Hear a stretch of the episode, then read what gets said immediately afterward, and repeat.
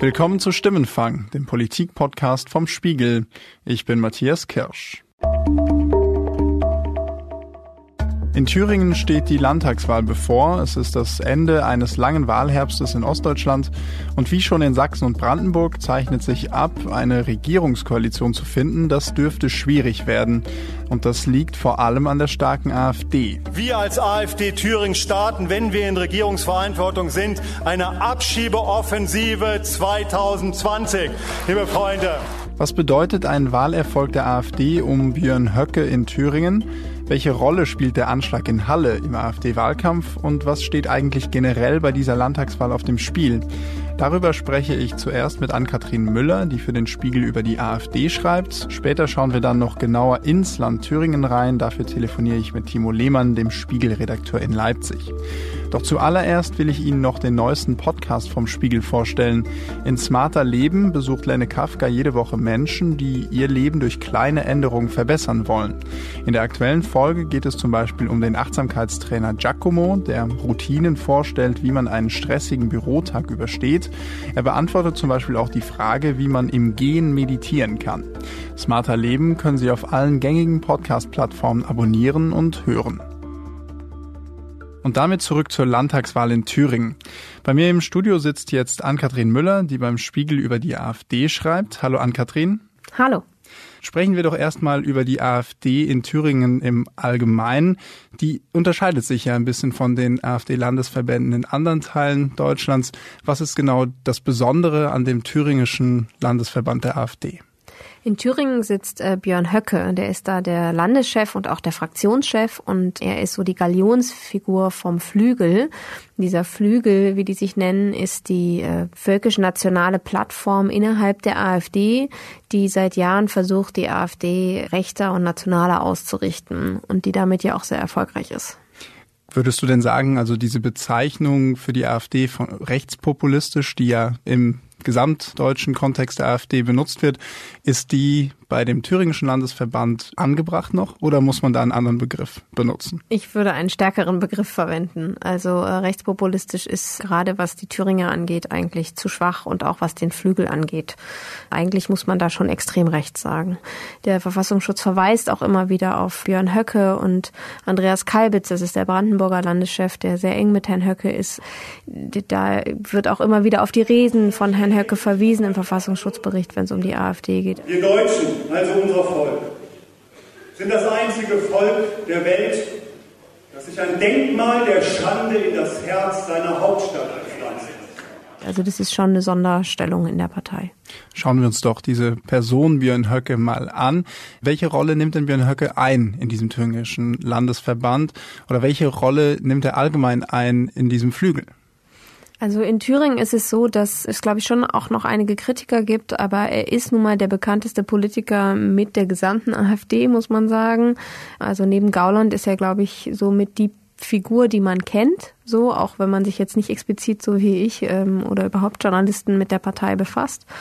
Und Björn Höcke ist äh, die Galionsfigur, so habe ich es eben schon mal genannt, weil er eben derjenige ist, der quasi vor all den anderen Flügelianern steht, der den großen Auftritt gerne wählt und den man eben sehr stark mit diesem rechten Gedankengut dann auch verbindet, dem man auch immer wieder vorhält, dass er seine Sprache anlehnt an äh, irgendwie ehemalige Nationalsozialisten und so weiter. Und es gibt schon auch noch Kritiker in der Partei. Es gibt ja auch, es gab ja auch einen Appell der ungefähr 100 gemäßigteren, in Anführungszeichen, AfD-Lern, die eben versucht haben zu sagen, die AfD ist keine Björn-Höcke-Partei, weil es ihnen ein bisschen zu bunt wurde, was diesen Personenkult anging, der, den er ganz stark gefahren hat, jetzt zum Anfang der Landtagswahlkämpfe im Osten. Aber inhaltlich gibt es in der Partei ähm, nur noch sehr wenig Kritik an Björn Höcke. Also seine Macht und damit die Macht des Flügels ähm, hat sich sehr stark verfestigt. Jetzt, wo du das ansprichst, unser Kollege Timo Lehmann, den wir später noch hören, und Melanie Ammann, die Büroleiterin des Spiegel hier in Berlin, die haben vor ein paar Wochen einen Artikel geschrieben, in dem sie sagen, Björn Höcke ist eigentlich mehr ein Maskottchen als ein Machtfaktor. Siehst du das denn auch so? Björn Höcke ist sozusagen über diese Position und über den Flügel mächtig, aber nicht, weil er jetzt der besonders gute Netzwerker ist. Also das macht im Hintergrund für ihn Andreas Kalbitz, der eben für den Flügel Äh, all diese Dinge organisiert, während äh, Björn Höcke eben dann anreist, eben seine Rede hält und dann auch direkt wieder fährt. Wenn wir das jetzt auf Thüringen und den Landtagswahlkampf in Thüringen beziehen, gibt es denn in Thüringen außerhalb von dieser Bewegung des Flügels auch eine gemäßigtere AfD? Klar, also im Vergleich zu denen, die du gerade genannt hast, gibt es auf jeden Fall gemäßigtere.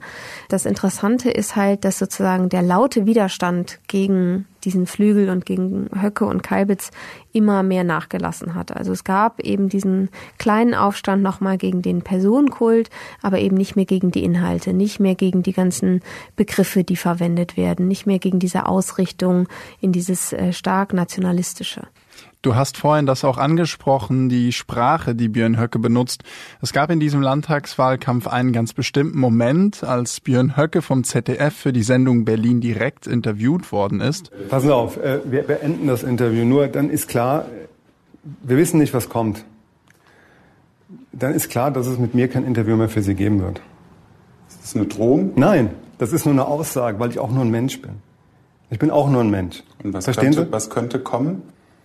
Wenn Sie sagen, wir Vielleicht wissen, werde ich auch mal eine interessante persönliche, politische Person in diesem Lande. Könnte doch sein. Solche Skandale, schaden die der AfD in Thüringen oder helfen die ihr eher? Tja, das ist eine sehr gute Frage, die man, glaube ich, mit Daten nicht belegt hat. Meine Einschätzung wäre, dass also aus den Gesprächen, die ich vor Ort sozusagen mit AfD-Wählern oder auch AfD-Lokalpolitikern geführt habe, dass es vermutlich auf eine Art und Weise hilft, zumindest bei all denen, die ohnehin der AfD schon sozusagen zugängig waren. Also die fühlen sich eher bestätigt in diesem, wir werden irgendwie von den Medien verfolgt, wir werden irgendwie zu kritisch befragt, so werden andere nicht angegangen. Bei denen, die vielleicht noch unentschieden sind, für die aber die AfD eine Option ist, könnte es auch eher helfen.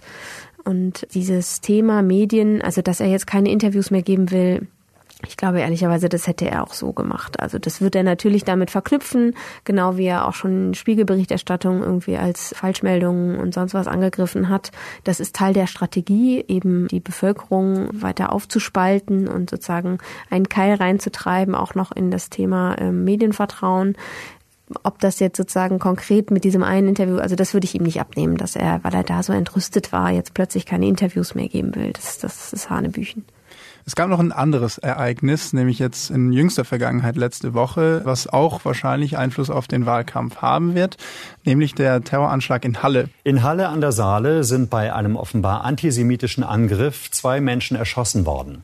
Mindestens zwei weitere Personen wurden verletzt. Der Täter hatte sich so bewaffnet, dass er alle 70, 80 Menschen in der kleinen Synagoge von Halle hätte töten können. Es war ja, wie wir mittlerweile wissen, eine antisemitische, eine rassistische Tat. Wie hat denn die AfD auf diesen Anschlag reagiert? Ja, das war ganz interessant. Also die AfD war mit die schnellste Partei, die irgendwie online direkt geschrieben hat, dass das ganz schlimm sei und dass sie damit nichts zu tun haben will. Und äh, auch Björn Höcke, über den wir jetzt so viel gesprochen haben, hat direkt ge getwittert und bei Facebook gepostet, was sind das nur für Menschen, die anderen Menschen so etwas antun.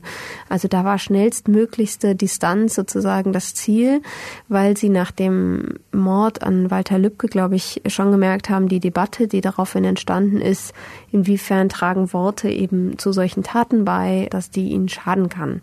Und jetzt war das Ziel durch super viele Pressemitteilungen, ich glaube, so viel habe ich zu einem Thema noch nie bekommen von der AfD, eben zu zeigen, okay, wir wollen damit wirklich nicht in Verbindung gebracht werden. Und gleichzeitig haben sie dann immer versucht, diesen Spin zu setzen, bitte das nicht politisch ausschlachten jetzt. Also bitte nicht das jetzt politisch nutzen, diese Tat, um irgendwie uns ans Bein zu flicken. Und äh, interessanterweise ist es aber genau dann andersrum, wenn es der AfD helfen könnte, nämlich also als zum Beispiel der Eritreer am Frankfurter Hauptbahnhof eben äh, Mutter und Kind stieß. Am Frankfurter Hauptbahnhof sind mehrere Gleise gesperrt. Am Vormittag geraten eine Mutter und ihr achtjähriges Kind auf die Gleise. Dann war das natürlich sofort ein Teil von Merkels äh, Politik. Also da wird definitiv mit zweierlei Maß gemessen. Gleichzeitig gibt es ja auch viele Stimmen, die sagen, die aggressive Sprache, die zum Teil rassistische und antisemitische Sprache, die von Mitgliedern der AfD kommt, hat auch mit ihren Teil dazu beigetragen, dass dieser Anschlag passiert ist. Auf jeden Fall. Äh, ich wäre auch dabei zu sagen, dass die AfD das Maß dessen, wie man sprechen darf im Öffentlichen, verschoben hat und dass sie radikalisiert hat und dass sie sozusagen dazu beiträgt, über bestimmte Dinge eine viel ausgiebigere Debatte zu führen, als es vielleicht notwendig wäre. Und äh, wenn man sich eben anguckt, wo der Täter sich äh, radikalisiert hat, wo er seine Satzstücke für seine Verschwörungstheorie, die ja etwas durcheinander gemischt ist, her hat, dann ist es genau in dem Umfeld, in dem sich eben auch AfD-Trolle bewegen. Mit Blick aber jetzt auf die Landtagswahl in Thüringen, instrumentalisiert die AfD denn diesen Anschlag in irgendeiner Weise? Na, sie instrumentalisiert ihn für sich insofern, als dass sie nochmal beweisen will, dass sie damit nichts zu tun hat, dass jetzt einzelne Politiker nochmal fordern, dass man Herrn Gedeon, der durch antisemitische Äußerungen aufgefallen war, jetzt dann doch endlich mal aus der Partei ausschließen solle und sagen da wieder, dass diese Demokratie, ja diese furchtbaren Schiedsgerichte, dass das alles so lange dauere und versuchen da nochmal drauf zu verweisen, wir haben damit nichts zu tun. Also sie versuchen erneut, wie auch nach den letzten Landtagswahlen in Brandenburg, nochmal dieses Etikett, wir sind so bürgerlich, nochmal neu zu bringen und sich eben nicht in eine neue Debatte wie nach Lübcke reinziehen zu lassen. Schauen wir konkret nochmal auf die Landtagswahl in Thüringen. In den Umfragen ist die AfD ja zweitstärkste Kraft. Es ist sehr wahrscheinlich, dass sie genau wie in Sachsen und in Brandenburg auch zweitstärkste Kraft bei den Wahlen werden wird. Hat die AfD in Thüringen denn trotz der radikalen Position des Landesverbandes Erfolg oder genau deswegen? Ja, auch da gibt es ja unterschiedliche Meinungen. Es gab letzte Woche eine ganz interessante Umfrage vom Institut für Demokratie und Zivilgesellschaft. Da sagen 71 Prozent derjenigen, die vorher angegeben haben, sie könnten sich vorstellen, AfD zu wählen, dass sie die Ausrichtung der Höcke-Partei genau richtig finden, also mit Höcke und seinen extremen Positionen und 29 Prozent sagen, sie sind zu rechts.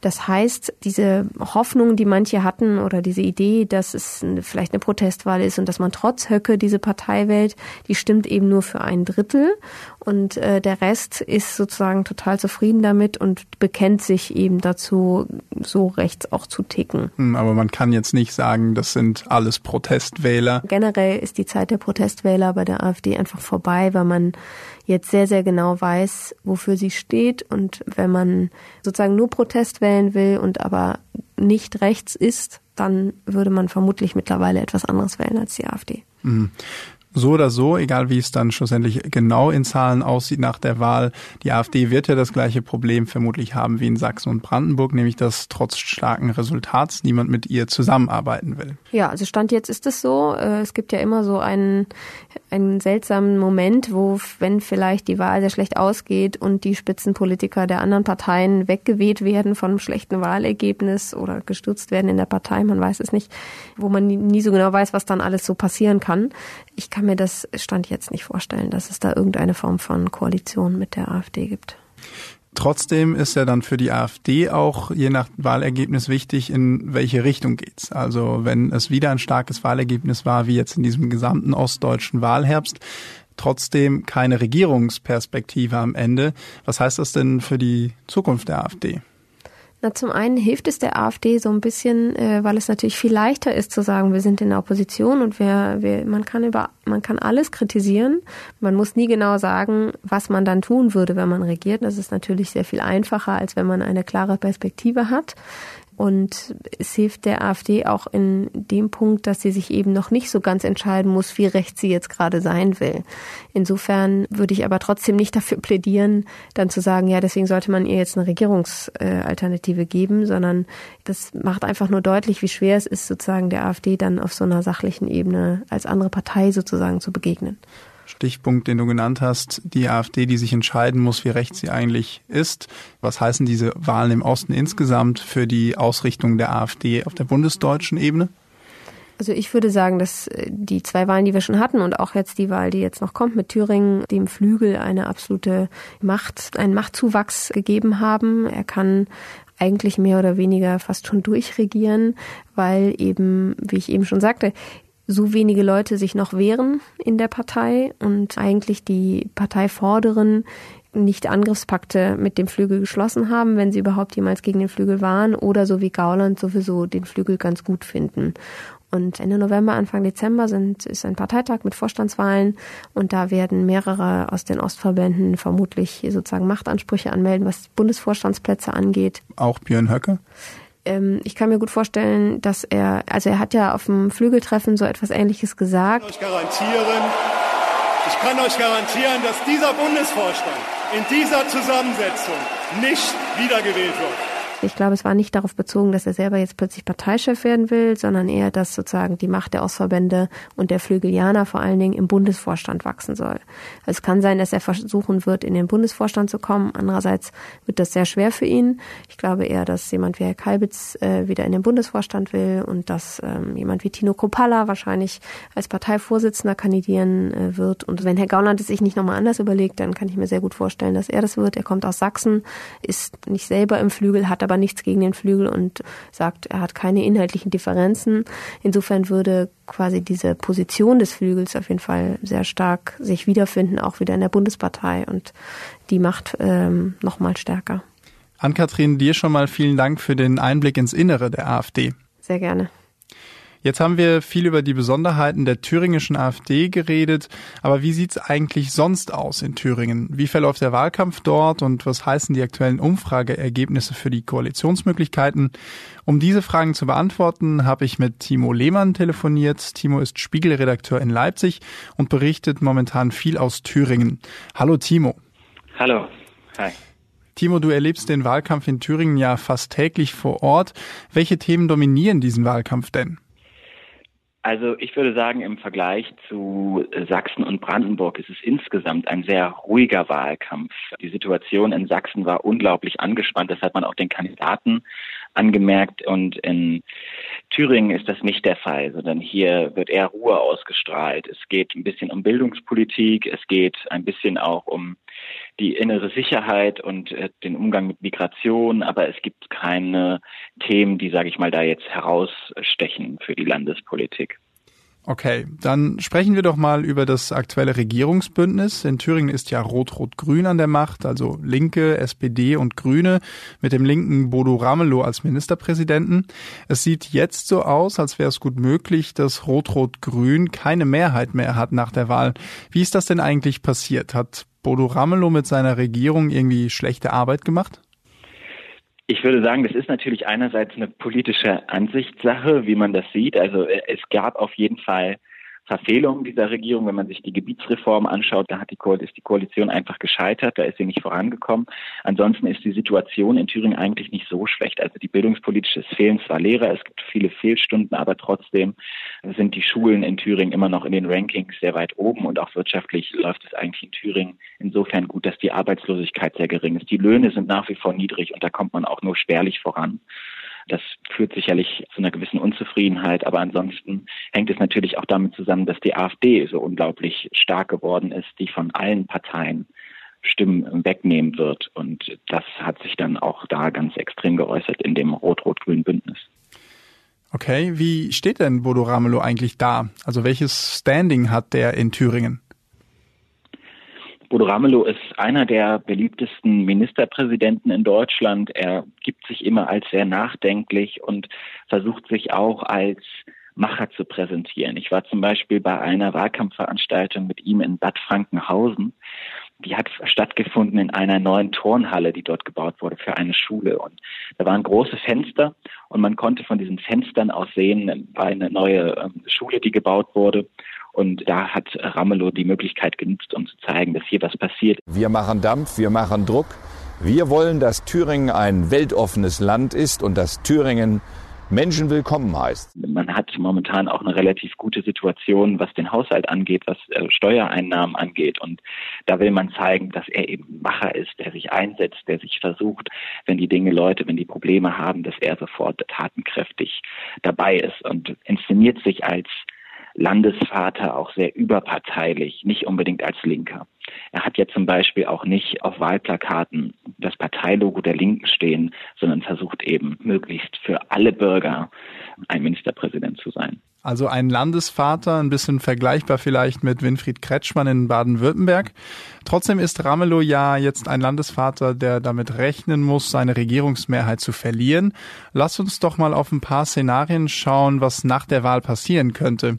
Bodo Ramelow hat in der Vergangenheit mal im Deutschlandfunk gesagt, zu der Frage der demokratischen Kultur gehört es, dass man auch zwischen CDU und Linker in Thüringen immer schon Drähte hatte, wenn es darum ging, dass es um das Land ging. Gibt es denn irgendeine Chance, dass CDU und Linke in Thüringen zusammenarbeiten? Also es gab ähm, verschiedene Zitate in den letzten Wochen. Man denkt nur an Joachim Gauck, der sogar dazu aufgerufen hat, dass die CDU sich das überlegen sollte, ob sie nicht auch mit den Linken spricht. Auch Kurt Biedenkopf, der ehemalige Sachsen-Ministerpräsident, der auch in der CDU ist, hat äh, beim Spiegel gesagt, dass er den Herrn Ramelow sehr vernünftig findet und dass sich die CDU gewandelt habe. Aber trotzdem, es gibt einen Bundesbeschluss in der CDU, der jegliche Zusammenarbeit mit Linken und mit AfD ausschließt. Und die Vorbehalte sind sicherlich auch nach wie vor groß. Deswegen glaube ich auch nicht, dass das die CDU in Thüringen machen wird. Wenn wir den Schritt aber weitermachen, was bleibt denn überhaupt noch als Option? Also im Sommer hatte Bodo Ramelow im Interview mit dem Spiegel gesagt, wir müssten neue Politikmodelle in Deutschland ausprobieren. Wenn keine Koalition mit der CDU gemeint ist, was dann? Also es gibt zwei Möglichkeiten, was ein bisschen auch davon abhängt, auf die FDP reinkommt, die gerade so bei vier Prozent steht, fünf Prozent. Die eine Möglichkeit ist die von dir angedeutete Minderheitsregierung. In Thüringen gibt es den Sonderfall, in der Landesverfassung, dass der Landtag keine Befristung dafür hat, wann er eine neue Regierung wählt. Da kann sozusagen die bestehende Regierung so lange weiter regieren, bis der Landtag sich dafür entscheidet, neu zu wählen. Das heißt, die Minderheitsregierung ist die eine Option. Welches ist die zweite? Ja, es gibt noch eine andere Möglichkeit, wenn die FDP reinkommt und die CDU doch noch etwas stärker wird, gäbe es auch die Möglichkeit einer sogenannten Simbabwe-Koalition. Simbabwe-Koalition wäre SPD, Grüne, CDU und FDP, also Kenia plus FDP. Da wäre dann die CDU auch der stärkste Part von. Das heißt, Mike Moring hätte damit die Chance, Ministerpräsident von Thüringen zu werden, was er eindeutig will. Also das sieht man. Also der hat auf jeden Fall einen starken Willen, Regierungschef zu werden und sich da hat auch den Anspruch dass diese Möglichkeit für ihn besteht. Und dann hätte man eigentlich die Situation, die man auch in den anderen drei Bundesländern schon hätte, also in Sachsen, Brandenburg und Sachsen-Anhalt, nur eben, dass zusätzlich noch die FDP dabei wäre. Ja, und dass man natürlich dann eine starke Linke in der Opposition hätte.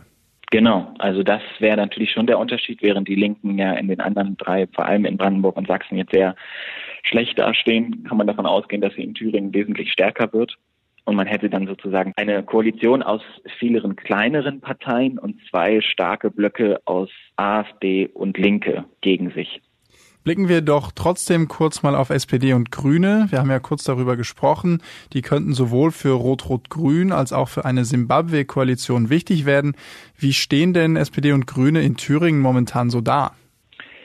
Beide stehen ungefähr bei neun Prozent bei den letzten Umfragen, also acht bis neun Prozent was natürlich, sage ich mal, für die SPD schon heftig ist, dass dort nicht mal mehr der Anspruch gestellt wird, einen Kandidaten für den Ministerpräsidenten aufzustellen, was gewissermaßen nur realistisch ist. Aber es ist schon bemerkenswert, dass man, dass die SPD da in der Hinsicht völlig aufgegeben hat und man nur noch der Spitzenkandidat ist. Bei den Grünen gibt es durchaus auch eine euphorische Haltung. Es gibt auch die Spitzenkandidatin in Jena, die dort möglicherweise ein Direktmandat erringen könnte. Dann gibt es noch eine andere junge Kandidatin in Weimar, die möglicherweise auch Chance auf ein Direktmandat hätte. Und das ist eine durchaus spannende Entwicklung für die Grünen in, in Thüringen. Wenn wir jetzt rein rechnerisch aber mal schauen, wer noch auf eine Mehrheit kommen könnte, das wären ja auch CDU und AfD. Die Frage, ob die beiden Parteien auf Landesebene zusammenarbeiten könnten, stand ja vor zwei Monaten auch im Raum, als in Sachsen und Brandenburg gewählt wurde. Damals war die CDU-Spitze in Berlin recht deutlich. Also Generalsekretär Paul Ziemiak hat zum Beispiel gesagt, die CDU lehnt jede Koalition und ähnliche Formen der Zusammenarbeit mit der AfD ab. Punkt. Wie sieht es denn zwischen CDU und AfD in Thüringen aus? ich sage mal, der Ingo Senftleben in Brandenburg hat ja durchaus mal diese Option eröffnet. Der Fraktionsvorsitzende in Sachsen hat diese Option mal kurzzeitig eröffnet, hat sie dann wieder geschlossen. In Sachsen-Anhalt gibt es diese Diskussion. In Thüringen gab es sie so bisher noch nicht. Ich glaube, dass, wenn man sich jetzt gerade mal Sachsen und Thüringen anschaut, gibt es zwei Personen, die das jeweils vor allem verhindern. Es ist in Sachsen Michael Kretschmer, in Thüringen gibt es vor allem auf AfD-Seite jemanden, der das absolut unmöglich macht und das ist Björn Höcke, der in der Partei der prominenteste Vertreter der Rechtsaußenseite ist. Und solange Björn Höcke da Vorsitzender ist der Landes-AfD in Thüringen, gibt es für die CDU überhaupt gar keine Möglichkeit, da anzuknüpfen. Timo, wenn wir uns aber diese Sachen jetzt mal alle so anschauen, also CDU und Linke können aller Voraussicht nach nicht zusammenarbeiten, CDU und AfD wollen es nicht. Ist Thüringen denn überhaupt mehrheitsfähig? Das kann man wahrscheinlich die Tage vor der Wahl noch nicht sagen. Ne? Also es wurde immer gesagt, die Länder werden durch die Stärke der AfD unregierbar. Am Ende kommen natürlich Regierungen zustande. Ob die am Ende gut sind für die Länder, ich glaube das eher nicht, sondern ich glaube, dass es gar nichts Gutes daran gibt, dass die AfD so stark ist und dass diese Entwicklung negativ ist und man nur hoffen kann, dass sich die Polarisierung vor allem wieder zwischen den bereits bestehenden Parteien besteht, möglicherweise auch vielleicht noch einer anderen Partei, man weiß ja nie, was passiert, aber nicht die AfD, weil diese Richtung, die diese Partei einschlägt und die Polarisierung, die die vorgehen, daran gibt es keine gute Entwicklung und es ist einfach nur schlecht für die Bundesländer. Okay, vielen Dank für deine Einschätzung, Timo. Gerne. Das war Stimmenfang, der Politik-Podcast vom Spiegel. Vielleicht ist es Ihnen schon aufgefallen, vielleicht haben Sie sich auch ein wenig gewundert, aber seit dieser Woche hat der Stimmenfang ein neues Cover. Und auch wenn unsere Kollegin Sandra Sperber gerade auf dem Bild nicht mehr zu sehen ist, keine Sorge, sie kommt zurück. Außerdem will ich Ihnen an dieser Stelle nochmal unseren neuen Podcast Smarter Leben vorstellen. Jede Woche trifft Lenne Kafka dort Menschen, die ihr Leben durch kleine Änderungen ein ganzes Stück besser machen. Wie zum Beispiel den Achtsamkeitstrainer Giacomo, der weiß, wie man sogar im Gehen meditieren kann. Smarter Leben können Sie auf spiegel.de, aber auch bei Spotify und in allen anderen gängigen Podcast-Apps hören. Genau wie auch den Stimmenfang. Die nächste Episode vom Stimmenfang gibt es wie gewohnt ab nächstem Donnerstag. Wenn Sie uns Feedback schicken möchten, schreiben Sie uns einfach eine Mail an stimmenfang.spiegel.de oder nutzen Sie unsere Stimmenfang-Mailbox unter 040 380 80 400. An die gleiche Nummer, also 040 380 80 400, können Sie uns auch eine WhatsApp-Nachricht schicken. Diese Folge wurde produziert von Jasmin Yüksel und mir, Matthias Kirsch. Danke für die Unterstützung geht an Sebastian Fischer, Johannes Kückens, Wiebke Rasmussen, Thorsten Reitzek und Matthias Streitz. Die Stimmenfangmusik kommt wie immer von Davide Russo.